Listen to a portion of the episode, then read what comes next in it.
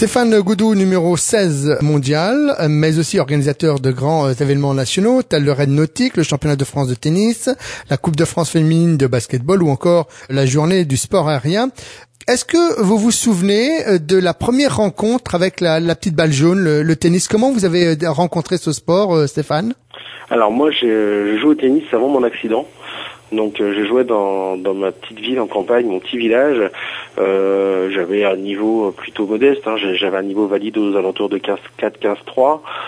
même si on, à cette époque-là je m'amusais quand même bien. Et puis euh, au moment de mon accident, je, ben, j'avais pris contact avec la Fédé, j'habitais à euh, Pithiviers, en campagne à côté d'Orléans, et puis on m'a dit bah, il faut aller à Rambouillet ou à Blois. Bon, ça faisait une heure de voiture, et puis bah, j'avais pas forcément envie de faire cette heure de voiture pour aller jouer une heure. Donc du coup, je me suis mis sur d'autres sports euh, pendant quelques années. Je me suis mis beaucoup au basket. Vous avez joué dans quelle équipe? Euh, J'ai joué à Orléans, mhm. euh, au club bandisport d'Orléans. Et puis euh, par la suite, euh, dans les années, ça va être en 1999, le club de Fleury-les-Aubrais a fait passer beaucoup de messages parmi des kinés. Et puis mon kiné un jour me dit, bah tiens, il y a il y a un club là qui s'ouvre au tennis. tu m'avais parlé que tu voulais en refaire. Et puis du coup, j'ai sauté sur l'occasion, je, je, les ai contactés et puis bah de là, l'aventure a, débuté dès 99. Il y a une catégorie en tennis. Euh, est-ce qu'il y a une classification euh, type à ce sport?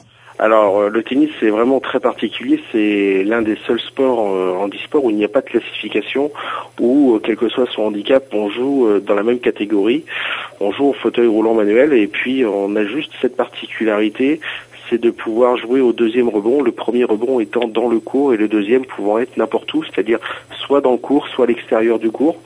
Autrement, on utilise bah, les mêmes raquettes, les mêmes filets, les mêmes balles, le même terrain, donc ce qui nous permet en fait de jouer vraiment partout. Donc c'est c'est aussi l'important du tennis. Et puis il y a une catégorie quand même super euh, supplémentaire, c'est c'est la catégorie des quads pour ceux qui ont des problématiques au aux membres supérieurs, ce qui n'est pas mon cas. Donc moi, je, joue avec tout le monde. Donc vous, vous pouvez très bien rencontrer euh, Stéphane Audet, qui est le numéro un euh, français, numéro 2 mondial.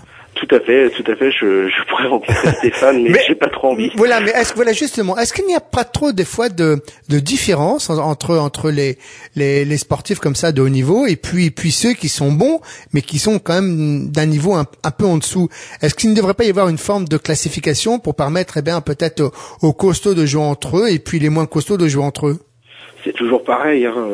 Plus vous allez mettre de classification et moins vous, vous, allez avoir de lisibilité par rapport aux médias. Donc il faut il faut savoir ce qu'on veut. Hein. Il y a une polémique aujourd'hui dans, dans le tennis en fauteuil. Est-ce qu'il ne faudrait pas créer une catégorie supplémentaire pour les gens qui n'ont pas d'abdominaux? Donc voilà, ça c'est une question. Alors est-ce que être numéro un mondial ou euh, aujourd'hui, euh, comme à mon époque, être numéro 16 mondial, et sachant qu'on est réellement numéro 16 parce que tout le monde joue dans la même catégorie, ou se retrouver numéro 1 mondial euh, quand vous avez quatre ou cinq catégories, c'est pas forcément parlant. Hein.